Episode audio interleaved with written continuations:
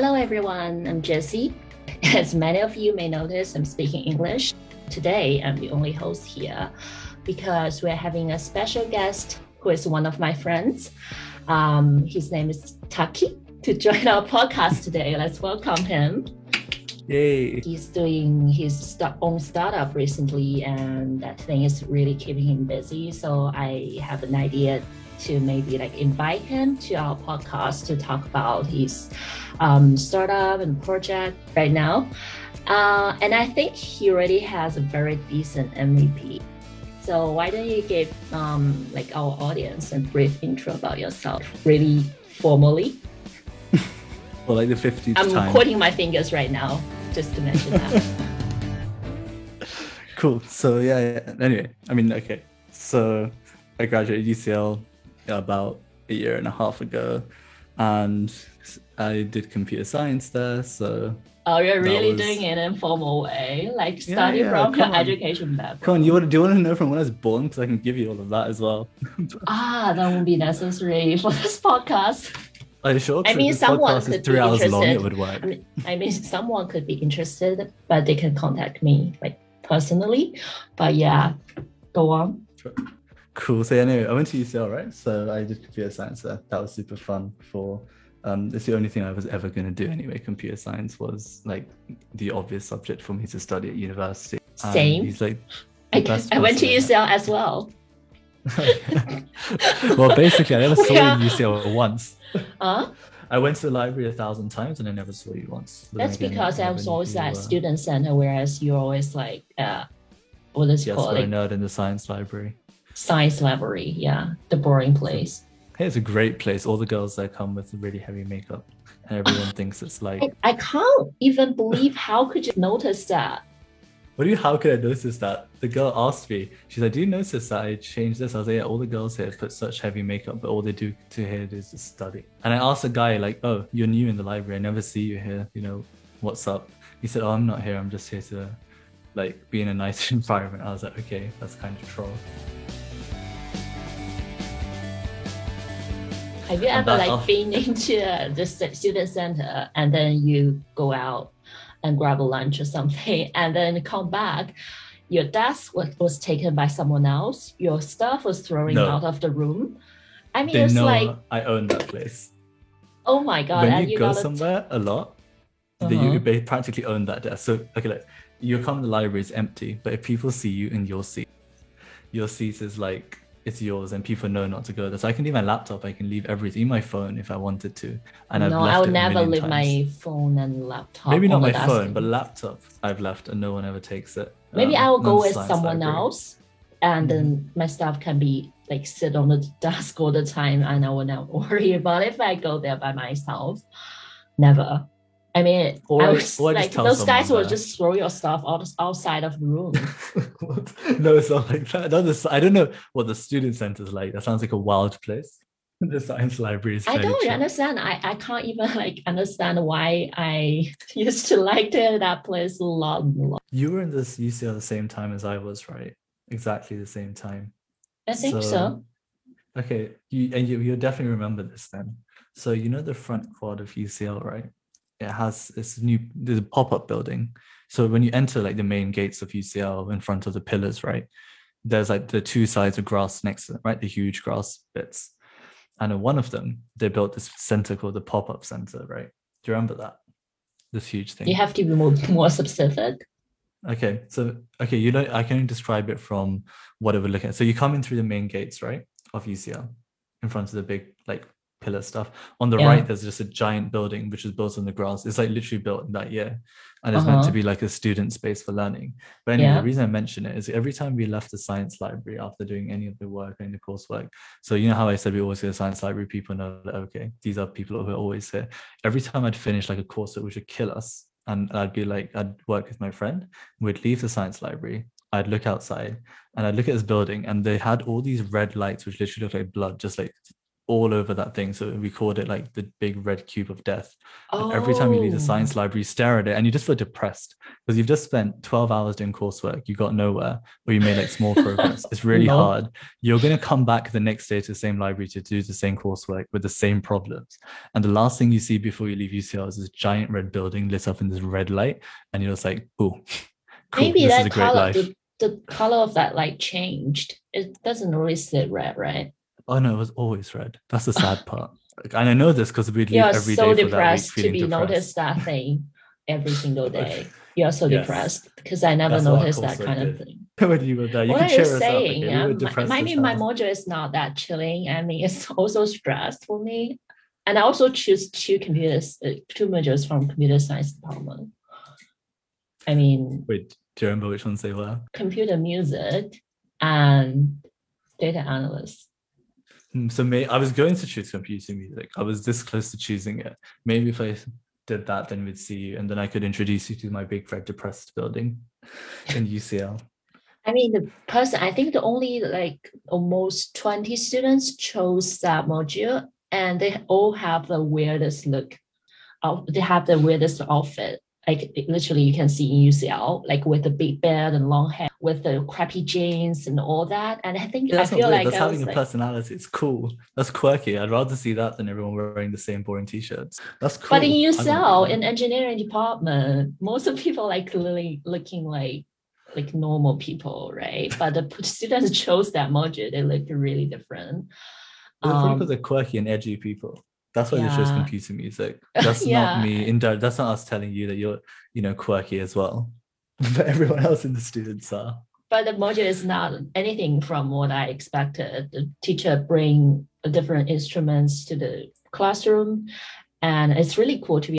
But I think the language he taught is like kind of lame. It's like a Java, Mm. but they use different class as chords and notes and all that. I ended up with a really crappy like coursework. It's like some random notes piling up together. It doesn't really sound that nice. But uh, yeah, it's an interesting module. Fine, It's the start of your DJ career. I mean, I wanted to, but yeah, we, I, I, don't- I don't think I reached that level yet because composition of physics is harder than you expected. Believe me, believe me. Yes. If you want to do composition, you need to take a different subject compared to computer I will not be in UCL choosing um computer science module. I mean, it's like crazy, crazy.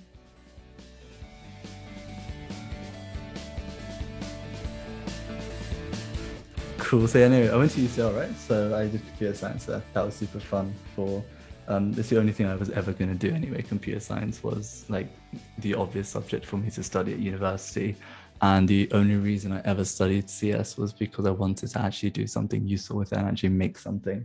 Um, I wasn't interested in just getting like you know a random office job, which is where I ended up, ironically, anyway. So hey, I'm deeply offended by this. yeah, okay. What do you mean by I'm just- random? Like, it's a perfect job. it's a great job but you know i want to do something where i'm more free. I can Yeah, basically wake up at 10, 11 p.m and you know 11 a.m in the morning and it's fine. I can do whatever i want as i want to. And this is exactly what i can do when i do something like this.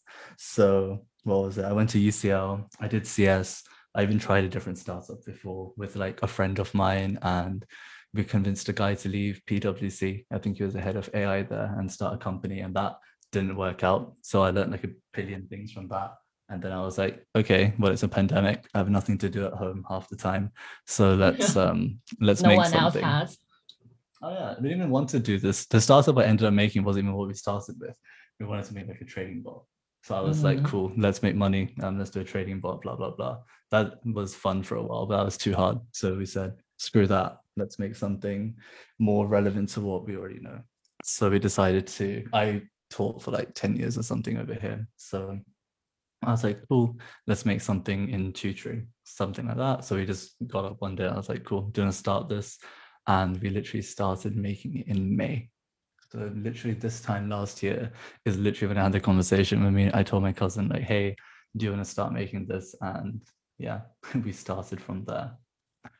Yeah, but despite of all the stress and all the workload from your job, like what is your MO from like, okay, after you got off from work, I have to sit here and spend some time on this actual project that may lead to somewhere or it may lead to nowhere. What's your MO there?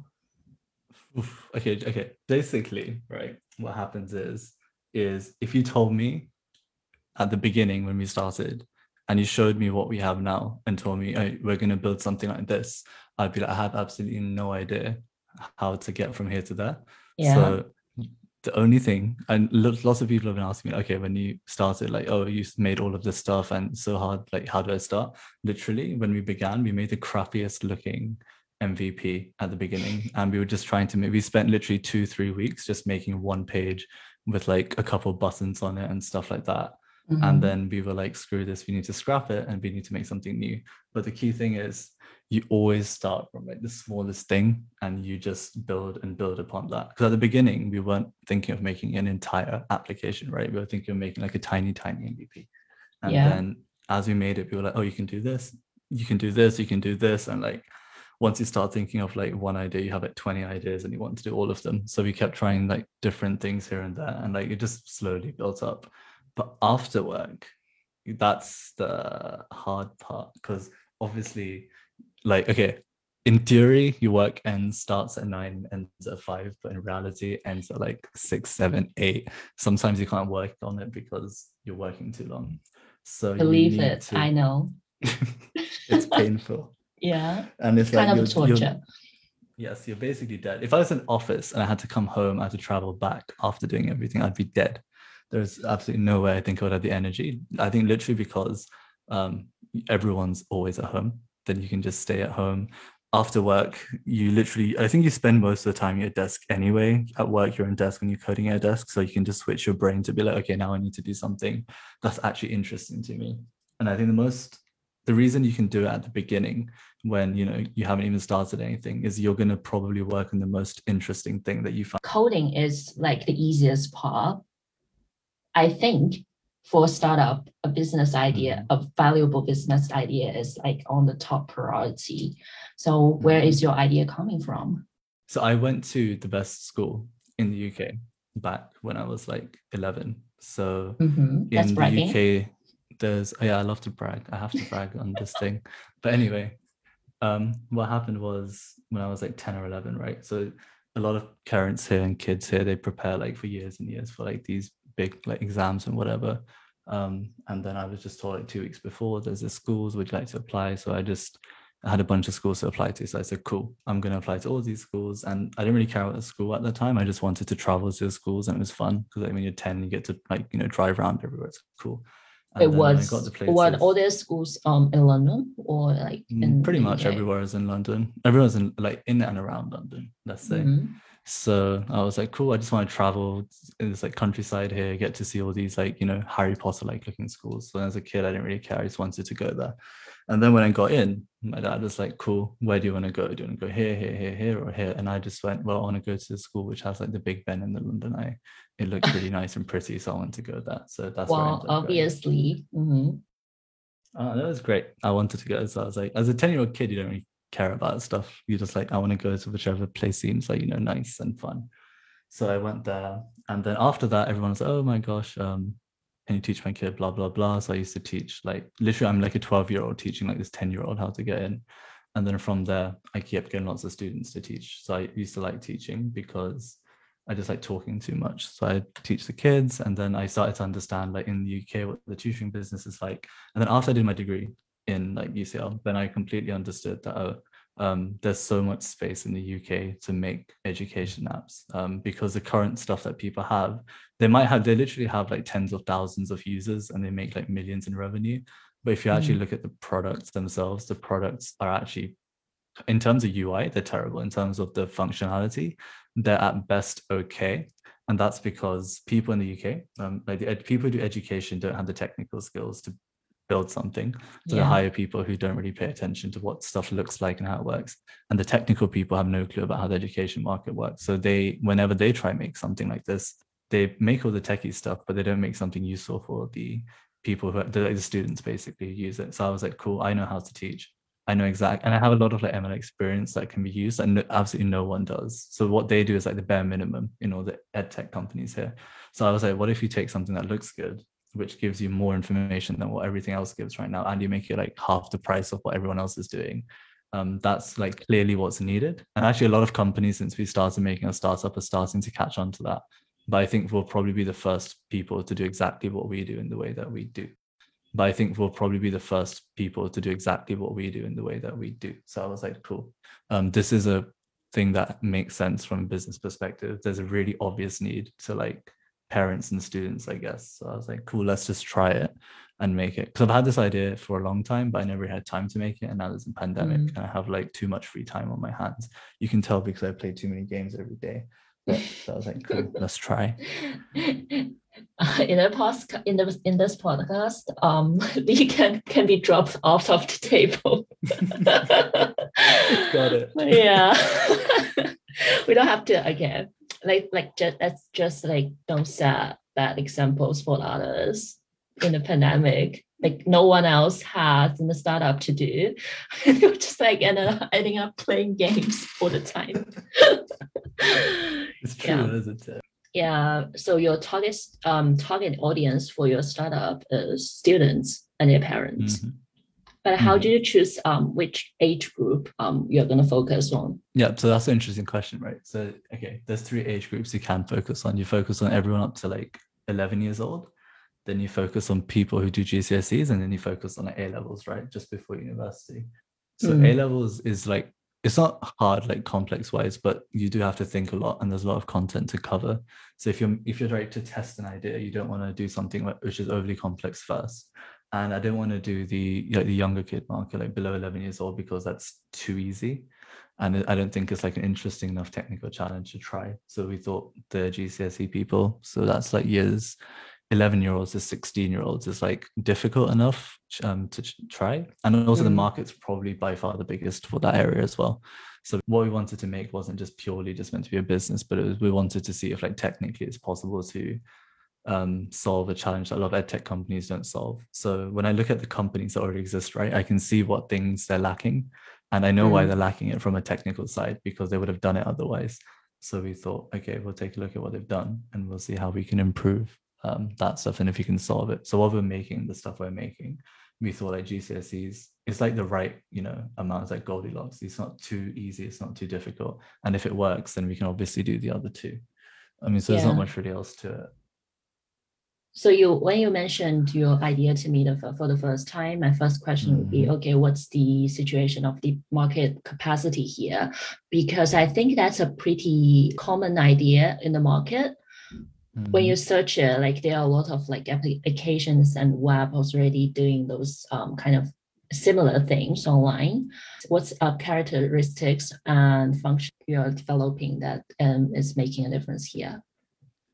So okay, so one thing is right when you're a tech person, like a lot of I tech am. people. I hope so, but a lot of tech people. I hope so. Is that? A, I feel challenged somehow no, if, if I'm flaming you, I'll do it more directly. But okay, gotcha. what happens with, with very techie people, okay, this is what they try to do. You have a ton of like cool stuff that I'm sure every like every company does some like cool stuff. And then they have like a ton of data and all of that. And the thing is, as a user, right? So for us, a user's like a 10-year-old kid or like a 12, 16-year-old kid. He doesn't care about my tech. So the challenge is you take all the techie stuff and then you try and make it in such a way that the person at the end can use it in a way that he cares about. So obviously, lots of people are doing similar things to what we were doing, but the way they were doing it was really badly done. So if I was a if I put myself in the shoes of a student using that platform, mm-hmm. there is mm-hmm. absolutely no way I would want to use it. Like I went through every single platform and I asked myself, as a kid, would I use it? And I said absolutely not because it's really difficult. The UI is ugly. The way you do stuff takes forever. It's just it's not a fun experience, right? And I already said before, like I care about how things look. So that's the UI part. But for UX as well, like when I'm a user and I'm using something, I want to make it smooth. So mm. what we basically did is taking something. I mean, education, everyone does education around the world. in a lot of different ways. That's the whole edtech industry. But I was like, cool, let's make the experience smoother and basically just package it in a much nicer and more useful way. So I'll give you more useful stuff. I'll make it look prettier. I'll make it way easier to use and make you want to use it. And that I can guarantee when I look at it, even though I'm biased to my own thing, is like much, much, much more interesting and easy to use than the other stuff. So that is like by far our biggest differentiator that a kid actually wants to use it. But on top of that, it's way more useful for them because we're giving them features that other guys don't basically have. Yeah, shed some lights. You had the experience to teach students, and you know that how the way of teaching, like how to be clear, like organizing all those points online and what's the best way to, for students to study all those materials? And you have the technical background to put all those things together and maybe even utilize some artificial intelligence to make it like more functionable. I think it's a really really great idea here. And also it, to be honest it's a kind of i don't know how to put it like a shallow thing to say but i think mm-hmm. from my personal experience the way I would judge an application if I decided to keep it or delete it immediately after downloading is the user interface. I, I care that so much. So maybe it's not shallow of, though, is it? Everyone does that. If something's ugly on my phone, I don't like using it, I'll delete it straight away. Um, although like I have done some front-end developing job, if you call it, it's quite a painful job to do. But I think it's also give you a lot of accomplish, um, accomplishment? About how, how much effort do you put in the um, front end designing part? Oh god so much. The whole point of like a function okay in coding like the functional stuff is not hard. Like getting data showing data and like processing data is, i think that's the easy part. It's not that hard to write an algorithm that takes an input makes an output. But the hard part is making a ui which and also remember one thing is like for our thing, we're having kids who start from 11. So our youngest user is 11. Yeah. Our oldest user is like 16 at the moment, right? So how do you make something which looks good for an 11 year old? And also at the same time is like something a 16 year old would like because they have very different tastes.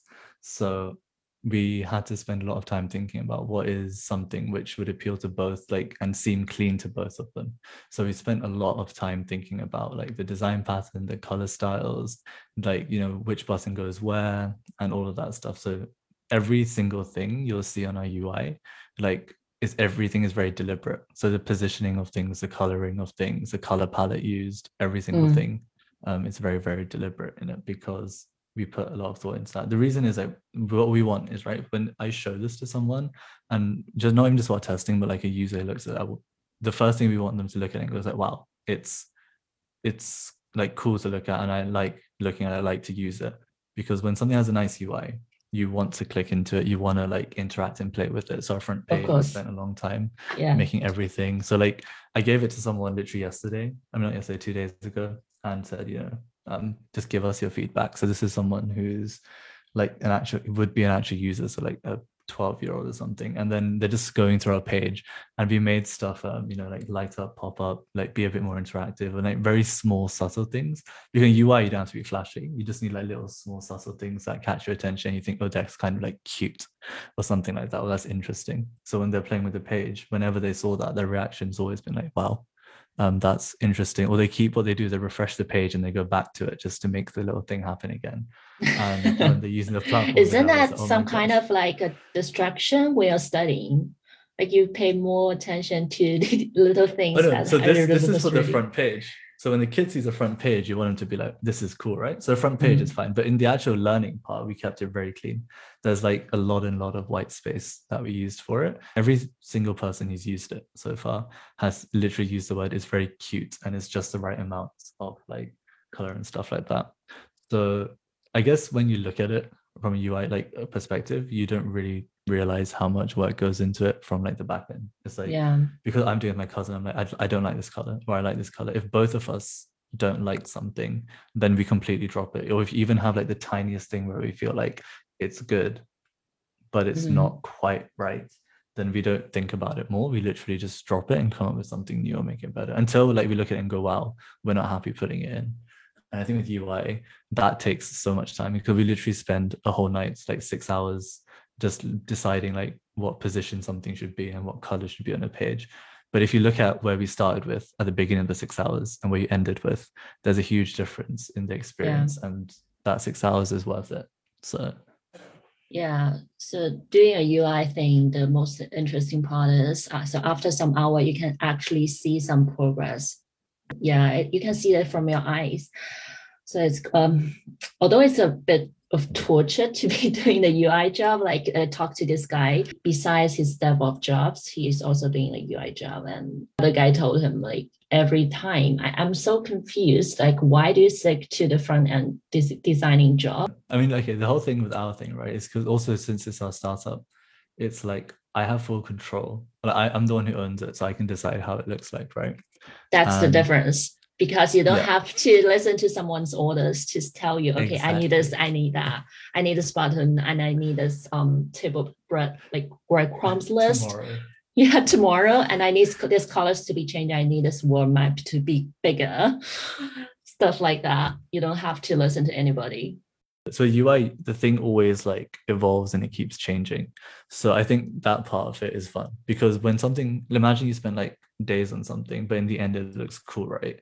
And mm-hmm. then we show it to other people and they go it looks cool then you're like okay this is this is good this is what i wanted the reaction i wanted like this is the whole point of ui and ux that the user looks at it and goes wow so i think every ui person who does something should have that as the end goal it's not just to do my job to make it work but to make the user feel I like to use it. And because it's our platform and I get to show it to people and they do like, you know, go, this is cool, this is fun.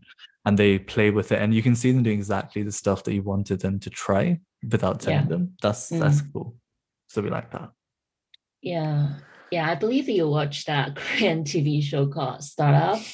I think like yeah, like put all the technical sides behind. Uh, I think 50% of the show is talking about how to attract users and how to find your investors and how to uh, present your business idea in a decent way because you get you have your you generate your business idea from your past experience. You already have a really good and decent business ideas. How important do you think a business analyst is inside a startup team? Like it's essential. You gotta have one to plan all those stuff. So i mean ba means a different million different things i guess. So when you say ba right do you mean just the person's handling like the business side and getting customers and stuff like that right yeah, I don't have like um, a startup uh, experience, but based on the shows I've watching, like startup or Silicon Valley, the American TV show, for a group of five, there got be one person at least to do the business analyst thing. I think it's important, but at the beginning, like right at the beginning, it doesn't matter too much because at the beginning, what matters the most is that if you have a business idea, right? In terms mm. of a starter, like sometimes a cool idea but it makes no sense as a business. And sometimes you might have a boring idea, but it would be a great business. Whatever you choose to do, as long as you can have like a rough business model which does make sense and you know, okay, there is like room for change and improvement. At the beginning, it doesn't matter too much because a lot of startups, what you have is at the beginning, you're doing everything half the time. So it's not like this person does tech and then this person does business and this person does marketing. I mean, it's good to have that as well, but sometimes you can't like find every one of those skills straight away. So, for example, we're doing just me and my cousin, and we're doing everything from like making the thing to marketing it to the business side of it. Um, I guess because I've taught, I know about the business side a lot more, and yeah. I've done like that previous startup. But like, if someone's starting just from scratch, like a group of friends say, "Okay, we want to start something," and they ask themselves, "Do I have to have a business person?" You can learn a lot of it on your own at the beginning, which is enough to get you started, enough to do stuff and only later do it when you start to you know pitch to people maybe if you're growing a little bit might you need something like that? So it's it's good to have someone like if you have someone your friends or your team who's doing that then it's perfect. But if you don't have one it doesn't mean you can't start it and it's not necessary to have it at all i'd say from my opinion. That's what yeah. i think. Just to be clear you don't have a business background right? Not really but i mean i did i had like a minor in finance. I did like yeah six modules in uni, but like that's the stuff that everyone studies, I think, whenever they do finance stuff. So it's not like what I use in real life yet, anyways. But when it comes to business, I think it's more about the basics of just understand understanding a market. So mm. people who do the BA role, they'll say, you know, business role but really at the beginning all it's really about is understanding two things. One is like your business model how do you make money? And the second thing is understanding your market and like would they buy it and stuff like that. So there's a lot of obvious questions that you don't need a degree or like business experience to ask. You can just google a lot of things or you can um you know the basics anyways you cannot get down. And this is experience from like my last startup and also the stuff i try now right? The most important thing is that everyone understands the customer. So the technology guys, the people who building the tech can build the tech. That doesn't matter. Um, and you might have like a UI engineer, you might have like a business person, but at the end of the day, all of you are working towards the same customer. So as long as you're really clear on what the customer needs, then and how you can meet that thing, um, that's more important. So if I had someone join my team as a business person, right, I want that guy to be able to understand my customer properly, so they know how to like who to talk to, how to talk to them, and stuff like that, because they have that customer in mind. Whereas if they know the tech, doesn't matter to me as much, because as long as they can see the output of what we do and they use what they need to from it, um, surprisingly, it doesn't really matter too much. But they don't understand the customer. Then if I make my tech stuff and he starts, you know, talking to certain people, then it's like I make, I know, I make like cakes or something and I sell it to people who don't really care. Or I make a bike and I go to like a car convention and try to sell them a bike um, it doesn't matter that it's the world's biggest car convention and I make the world's best bikes. The guys there don't want to buy my bikes. So if you're not aligning to what your customer is, then all your different parts of your team will be working towards like different things. So yeah. that's the customer thing is way by far the most important thing. I think the bottom line is for the BA guy to really have a basic background of technology mm. to understand how the things works, or else you can have like generate a big gap. The team will collaborate really well together, functioning really well together. I think that's the bottom line. Yeah, if he gets it, it's a bonus. Um, but if he doesn't get it, then yeah, eventually, maybe not at the beginning, but you realize a lot later there's a massive gap, and so oh, this uh, small thing is a big problem later. So yeah, I agree. Yeah. So in terms of business, how do you intend to attract your users in the future? So if I'm everything was there, yeah. if everything was perfect. Mm-hmm. So I'm lucky that I taught a lot of people before. So and a lot of them literally fit into our target market. So if I tell, you know, the people I know would you like to buy it, then they would probably be willing to, to buy it. So a lot of people have shown so far, like the kids, the parents and the users, um, they were straight away they said, okay, thanks for demoing for us. It's great. I'd also like to sign up. Um, I think the connection I have of I think just Asian like Ooh, connections. Spicy. yeah, it is it's spicy because like all the okay, so if you have a Indian community here, right? And like yeah. they all compete. So everyone's like cares a lot about their kids and like who does well and whatever. Oh, my kid's going here, my kid's doing here. Like they're very competitive. We have made the application. It takes a lot of the burden away about the insecurities of kids have about their learning. Like, I don't know how to do this, or I don't know what I'm good at, I don't know what I'm bad at. So we tell them all the time. We make it fun for them to learn and feel like an achievement. So maybe this that, is just from my personal perspective, but I found a controversy in your statement because when it. it comes to taking exam and studying when you're a child, mm-hmm. it's more of a competitive thing is it uh-huh. the th- uh, case in UK? So it's not like okay, I use Instagram. It's, it has such a nice filter. You have to download it too. But as a student or a parent, you don't want every like you don't want your friend to use the same application as you because like you're oh, you're get, getting. Uh, like you're getting a lot of help and resources from your application and then okay your grades are both increasing i mean i think that, that, that's just, actually true that's true. So that's, that's true, why right? what we did was we were like, we it. It's exactly true. Because I was like, okay, if I show this lady, she'll love it. And then she's not going to show like her friends because she wants to have an advantage. I was like, how do we get around that? And the way you get around that is all her friends know it exists. And then if two of them buy it, the third one goes, why don't I have it? and then she'll buy it just because that's the reason they send your kids to coaching here half the time. Half the time they say, I have no idea what I'm doing. I'm literally just sending my kid here because she sent her here and he sent her here. So I have to also send them here. Otherwise, you know, I'm not following the trend and I'm therefore I'm like failing my job as a parent or I'm not like, you know, doing enough. So if one of them knows, then yeah, I agree with you. But if everyone knows it exists and then it works and someone's using it, then everyone usually wants to. So the community we have here is it sounds bad to say, but they're very competitive and they all want yeah, the that's the thing in to do well. China for sure. The- yeah, that's the thing. yeah so it's easier to market right you can market it to those people so literally i'm going to sit literally at the beginning is hard because no one knows who you are why on earth should you believe me so i'm like okay i'm going to get 50 of these people into a room and be like here's a demo here's what my product does let me pretend to be a 10 year old like or whatever 15 year old kid sit there use it show you why it's useful at the end of today whoever buys it i'll give you a discount blah blah blah and even if we can get like you know 10 people out of 50 or 5 people then that's something like our goal is after release to get 100 people. So if you get 100 people, yeah, platform, always start from yeah, always start from a small step and then go go bigger, larger in the future. That's Mhm.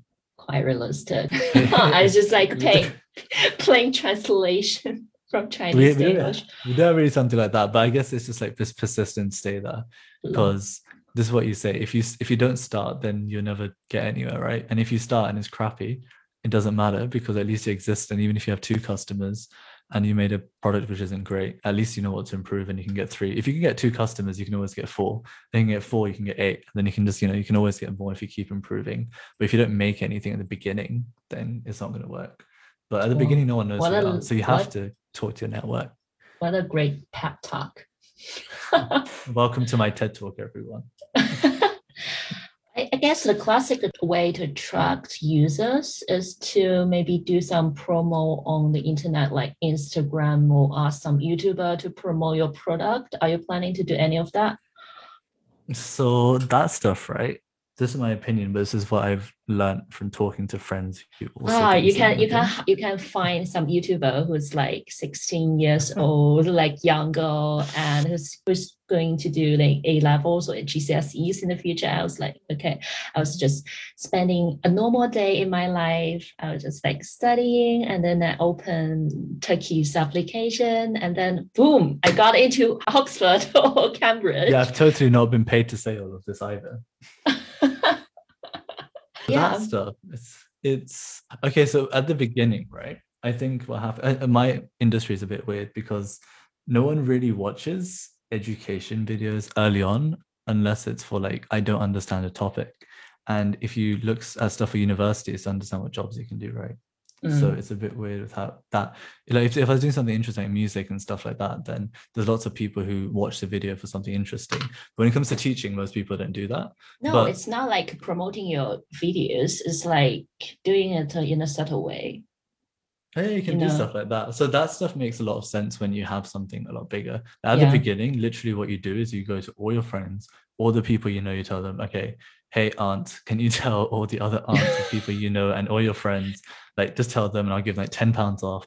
And like you literally do anything to get anyone to buy the product at the beginning. Wow. And then once you have enough people, and then you start doing exactly what you said, like you can start having online ads, you can have like you know flyers and leaflets, you can go to school. this will be a lot more easier if your age group of friends is like over 30s and they all have kids. it will be That much more too, easier. But I mean, I'm sure. Okay, in every Asian like community, right, you just have all your aunts and uncles who care a lot about all this stuff, and there's always like a million of people that they tell. So you go through some process, and then there's always someone below you who's going through that process, and they know other people who are also going through that process. So you can always filter through your connections like that. Do very unconventional things, I guess, to get people to get at the beginning. And once you've got people, then you can be more conventional and you know do ads and go to YouTube people and stuff like that. Mhm. Okay, so what I'm trying to say is in China, um, I think not a lot of young professionals are doing a startup is because okay, maybe we already have so much stress from work, and we literally don't have time and have space to do all that kind of thing. And I think the other part is to you know, register a platform, find in investors, and actually make it into something like something really big and something really formal. But here in UK, you totally got the space and freedom to do that. I mean, investors is a, not an issue for you right now, right? Because like the cost is barely nothing. Hmm. I guess it depends on like what the idea is. So there's very there's two very specific ways that people do this kind of stuff. So the first way is you make a very simple MVP. And you try to get your point across the way your idea does in the MVP, then you go to investor and you say, hey, Yeah. look, can I convince you to give me your money to make this into a real thing? And this that's is where you need do. um good presenter to make your idea really sounds like a big revolutionary idea yeah Mhm. but you can't do that yourself i think you you use tiktok right so in china tiktok is i Mhm. think one of the most unsuccessful um, startup Unsuccessful. successful startup hmm in China, and now it's expanding abroad, like ByteDance. You know that they are really famous um, for their algorithms. And I remember at the beginning when I first downloaded TikTok, it has nothing to do with commercial advertisements and selling Mhm, products and all mhm. that. It's just like really good looking girls and boys like dancing on that. It's really cute corgis uh, videos on that. You can just swipe up, swipe, swipe up. I could literally spend a whole day on Yes, that app yes, yes. yeah and that's the beginning um, and then after some time when i came back to china and then, then downloaded it again and it's all of a sudden it became really commercial you know like with all the Mm. people selling stuff and all that really becoming a huge thing and now in uk i downloaded the app and I found out it's still in the beginning phase whereas like Mhm. all the good looking So person like dancing on it but yeah I actually know that because I downloaded it like four years ago or something like that. So you're saying like all the recommendation that app gave you is the cute girls. No, the photos, and then also on the side is cute girls. I'm not complaining. Mm. But yeah, but it's That was a totally very telling. Yeah, yeah, yeah, yeah. Maybe for your startup, I have you ever thought like give you um three day or a month free trial before you actually sign up to your thing? I think you have to with stuff like what I'm selling. So if I tell you I'm going to sell you like the you know the thing that's going to solve all your problems, and then the only thing you have to believe is my word, then you're probably not going to be very convinced. Whereas if I show you like you know three days you use it, and in three Mm. days if you use our thing, you can pretty much understand what it does and see if it feels useful. Then Mm. you're a lot more likely to buy it. So I think you have to. I think if you don't do it, then you're just, by not doing it, you lose a lot of customers because they'll never know what you do. Yeah. So in China, like the market capacity is already very full, and for young professional to actually find space and time to actually sit here and do the coding and the designing, it's relatively hard, I gotta say. But let's hope that um, a lot more young professionals like you in China or in UK can have time and space, or even have the idea to like design something of their own. I think it's a really good and enlightening things for all of, all of us to do. Thank you, Turkey, for um, joining me on my podcast. And it's really informative. Thanks for having me. Hopefully, Well, when you know, it'll be great when your podcast is super famous. You can you know do all the marketing for us. So Um, everything's perfect. I Thanks, think Deal. that's for both of us. I don't know. When we when we were dying, Jesse made us get through our dying days. So thank you. Yeah. Use Oh, you remember that you. game? Yeah. You, Ah. you remember the day like we played with James, Mm. and he used to call me Jesse all the time. After, Aggie. like, I think he just called me Aggie all of a sudden. I was like, See? okay, There you go. Aggie is my formal English nickname, something. Yeah. Right. See you guys. Oh, so I read an article about like British singer when they s- speak and when they sing, Yeah. um, they sing uh, with an American accent, but they speak Mhm. with um British accent. It's because the flow is more frequent for them to pronounce those words.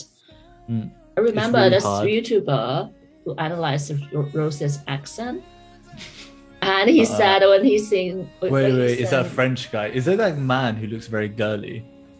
I can't The remember. guy with the curly hair. I know who you're talking about though. He's a really popular guy who does it. I think I watched the same video as well. Carry Yeah, on. and she mentioned okay when she talks in English like normal way, um, her accent is definitely from like Australia, but when she sings her songs, like it's American It's accent, American. Yeah, one hundred percent. British people do that too.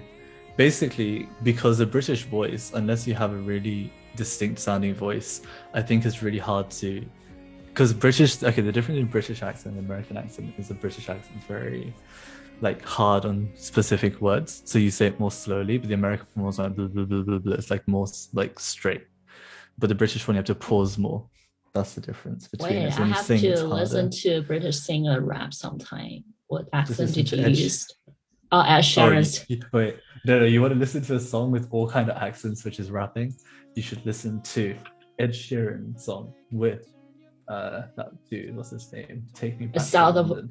Take back, yeah, that one.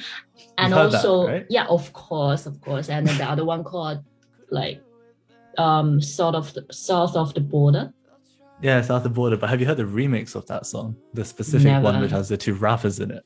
Listen to that. You'll get all four accents in one song. You'll get Yeah. the Manchester accents. Manchester accent. What accent is that? Just it's it's a, it's northern and see if you understand it. Because all my friends who come here, like, I don't get it. Even I would grew up. I was like, it took me forever to understand it. I can kind of do the accent. if Someone tells you something to say, but listen to that song. It's the same song with Ed Sheeran thing, but there's two guys in between who also do rap. One guy raps very typical East London, and the other one raps very typical like Manchester accent, northern. I don't know. I never noticed what accent Ed Sheeran uses when he raps. Oh, only only British, only British. He, He's oh. actually one of the Oh. few British people who. No, there's like British rappers always rap like you know very strong British East London accent or just Why? straight On up British like Ed Sheeran. No, no, it's just like East London. You get the idea. But Ed Sheeran can also do it. But most songs when they sing it, they tend to sing more Americanish. when you're talking about it, I can hardly imagine Irish people rapping. Have you ever heard of any song, songs like Irish people rapping in it? I don't think so. Irish music isn't exactly on high up of my list, but I was giving an example of someone who's British accent, who's actually good at singing the British, like typical British accent, is Ellie Goulding. She does Oh. very. She's like typically, she can sing and hold the accent without changing it and making it more generic. I call the American accent a generic accent, probably because I'm very biased. But she's great. Yeah, but she's great. Ellie Goulding, the girl who did the Fifty Shades of Grey song, "Love Me Like You Do." Ah, okay. Oh, That's she's everyone knows her British. Mm, of course. Okay, that's something new. What do you think? She's American? Yeah, because she, she's she sings for the. American movie. I mean, True, true, true. But she's as British as they come. And the way she sings in the song I sent you, that's like as British, I think, as they come. hmm. Okay, I'll check it out later. But I've listened to this song like for millions, instead. millions of times. and never noticed that until you pointed What the one I just today. sent you? Yeah, I, I, um, I mean, yeah, I've listened. You oh, you the mean the remix? Yeah, of course. Uh, I mean, Oh, the remix, yeah. The remix, Yeah. most people don't know. The remix people usually don't know. The two guys rapping is hilarious. The guy called Aitch. He's a great rapper in the UK. And there's AJ Tracey. If you want to be typically British, you can listen to AJ Tracey, which everyone loves to listen to. Oh, anyway.